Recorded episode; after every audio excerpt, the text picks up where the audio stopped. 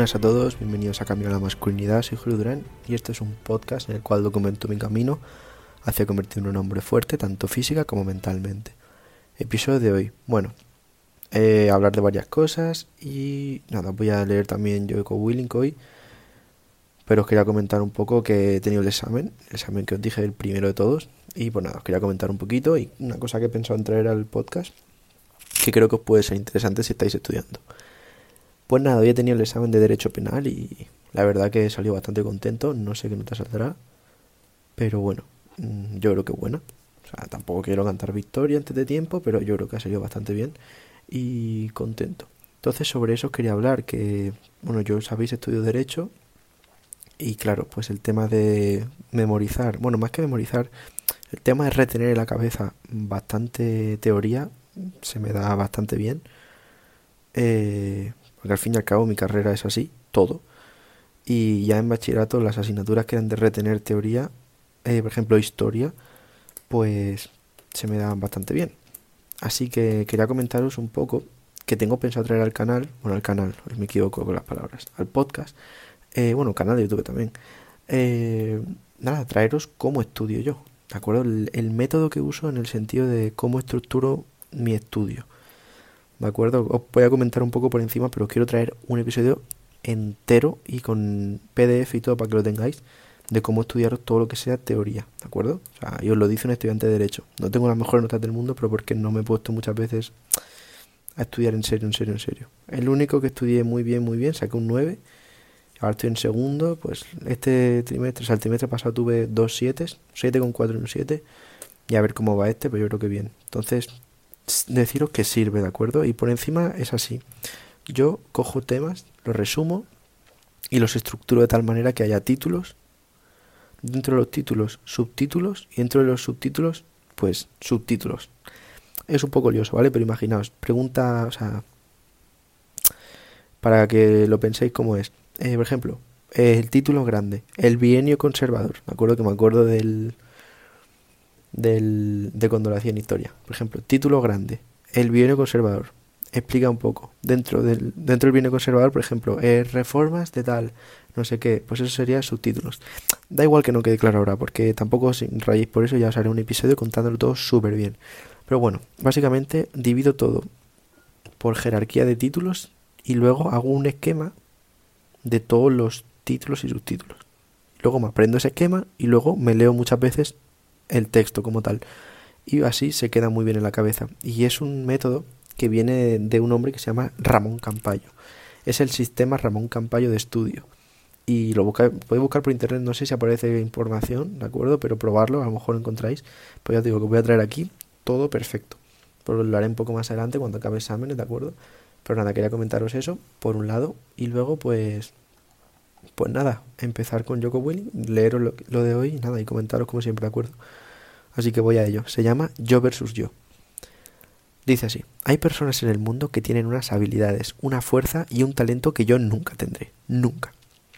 Esta idea de que puedes ser lo que quieras ser siempre que lo desees suficiente no es cierta. Son cuentos de hadas, cuentos chinos.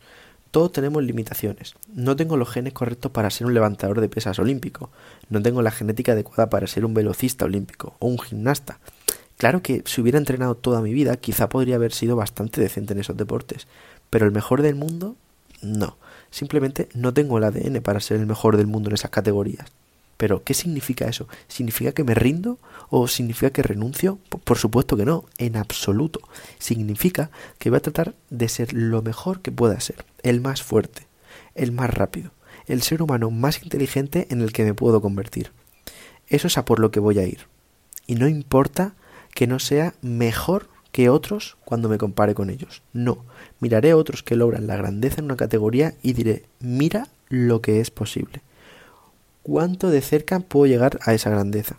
¿Cuán cerca puedo llegar a esa gloria? Pero mi momento de gloria no tiene lugar frente a una multitud.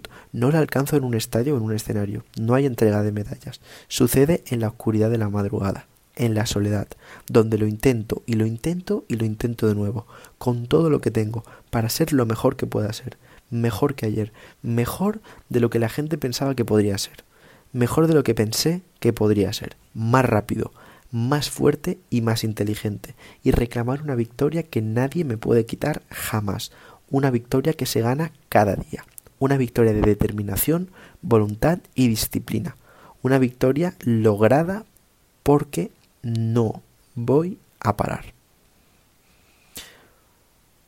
Tiene mucha razón, porque muchas veces es lo que comenta al principio, te dicen que no, puedes ser lo que quieras. Hay veces que tenemos que aceptar que hay cosas que no podremos ser. Es como si yo ahora, por ejemplo, dijese que quiero ser el mejor patinador de hielo del mundo.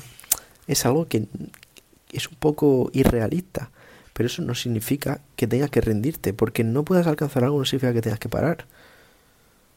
Yo soy consciente de que a lo mejor yo no voy a tener un peso muerto de 250 kilos, pero por ello no renuncio. Hago lo mejor que puedo y trabajo y trabajo y trabajo. Ahora estoy puliendo la técnica para hacerlo bien con 100 kilos. ¿De acuerdo? O sea, no es que yo sepa que a lo mejor no voy a hacer un peso muerto de 300 kilos, pues no significa que deje de hacerlo. ¿De acuerdo? Entonces hay muchas cosas en esta vida que vas a creer que no puedes llegar a un cierto nivel, pero eso no implica que tengas que parar. Y me gustaría destacar muchísimo lo que dice que tienes que trabajar en soledad, por decirlo así.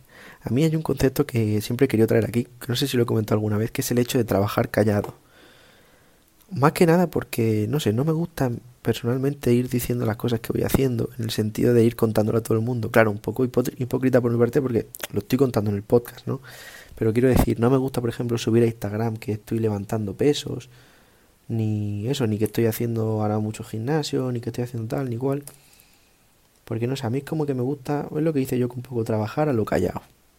¿No? Es como. Es mejor. Además que hay mucha gente que siempre va a intentar tratar de tumbarte. De decirte, ay, no puedes hacer eso, ¿cómo, cómo crees que vas a conseguir eso? A veces pasa. Y realmente es una manera de ahorrárselo, trabajar callado. Además que si quieres sorprender a la gente o impresionar, yo creo que la mejor manera, sinceramente, eh, no es ir subiendo cosas a Instagram. Es que te los encuentres dentro de seis meses y te vean y digan, hostias.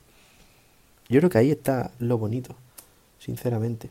Y pues eso, me gusta lo que dice yo, que también al fin y al cabo es el concepto de que no te tienes que comparar con la gente, o sea, tienes que compararte con tu, con tu yo de ayer. ¿De acuerdo? No sé si me he explicado bien. Tienes que compararte con cómo eras hace una semana, cómo eras hace un mes, cómo eras hace un año. Pero no compararte con fulanito o tu amigo Pedrito.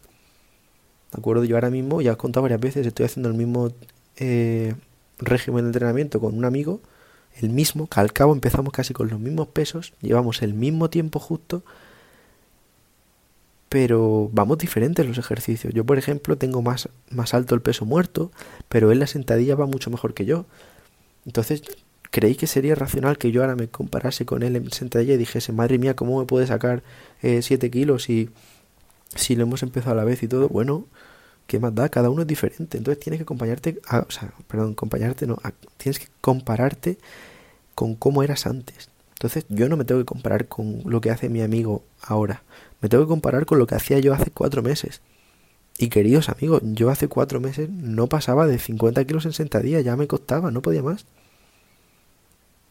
No podía más. Y ahora estoy haciendo pues 85 kilos. No es una burrada, pero es mucho más que antes. Entonces, no sabéis la de cantidad de problemas que os vais a ahorrar si decidís dejaros de compararos con otras personas. Os lo juro. O sea, no sabéis la cantidad de problemas que os vais a ahorrar, la cantidad de angustia, la cantidad de ansiedad y la cantidad de, de todo. O sea, ¿creéis que sería racional? O a lo mejor muchas veces, imagínate que vas al gimnasio y levantas el mismo peso que alguien, pero ves que la otra persona está como mucho más fuerte, más voluminosa. ¿Tú crees que tiene sentido compararse ahí? Para nada. O sea, yo veo gente en mi gimnasio que a lo mejor levanta un poco menos que yo, pero ves que a lo mejor han hecho mucha hipertrofia y están pues más grandes. Y eso no puede ser motivo de, de un mal rato. Entonces, con la idea que os tenéis que quedar hoy es la siguiente. El hecho de que a veces haya cosas que no vayas a poder alcanzar no significa que te tengas que rendir y no hacer nada. Y, segundo, que no tenéis que compararos con la gente. Comparaos con vosotros mismos en otros momentos. Compárate con cómo eras hace una semana, o hace un mes, hace tres meses, hace un año. No te compares con Pedrito ni, ni fulanito. ¿De acuerdo? Así que nada, perdonad si no ha quedado un episodio muy guay. Yo creo que ha quedado bien. pero podría haber sido mejor. No es por poneros excusas, pero estoy hecho polvo. Llevo semanas estudiando encerrado en mi cuarto y aún me queda una semana entera. Y estoy saturado de la cabeza. Ya os digo, he tenido el examen a las cinco y media. He llegado del examen aquí a casa pues a las ocho y pico. Estoy hecho pedazos. Hoy ha sido un entreno duro también. Que estoy teniendo problemas en peso muerto porque tiro los 100 kilos, los muevo bien por 5. Lo que pasa es que tengo un problema en la técnica. Que es que sin darme cuenta levanto las piernas. O sea, hago, em, inicio el movimiento con las piernas y luego con las espalda. Entonces no lo hago todo a la vez. Entonces, claro, tengo un amigo que levanta bastante y pues le, pas, le voy pasando los vídeos para que me corrija. Y pues nada, ahora voy a tirarme un par de semanitas con 90 kilos para afinar la técnica y luego volver a subir a 100. Que ya lo muevo, pero ya os digo, la técnica no es perfecta y yo no quiero subir peso si es con la técnica mala porque para mí es como hacer trampa. Así que pues eso, unos días un poco cansados, pero bueno, sigo sacando tiempo para esto y no lo voy a dejar, no voy a fallar. Ya habéis visto, llevamos con el día de hoy son, si no me equivoco, 87 episodios ya, pero es que no pienso fallar ni he fallado ningún solo día. Desde, desde el día 1 hasta el día 87, aquí no se falla. Entonces, pues nada, comentaros eso. Que estoy un poco hecho pedazos, pero que no va a parar esto. Que mañana hay más, ¿de acuerdo? Y que espero que tengas un día de puta madre. Hasta luego.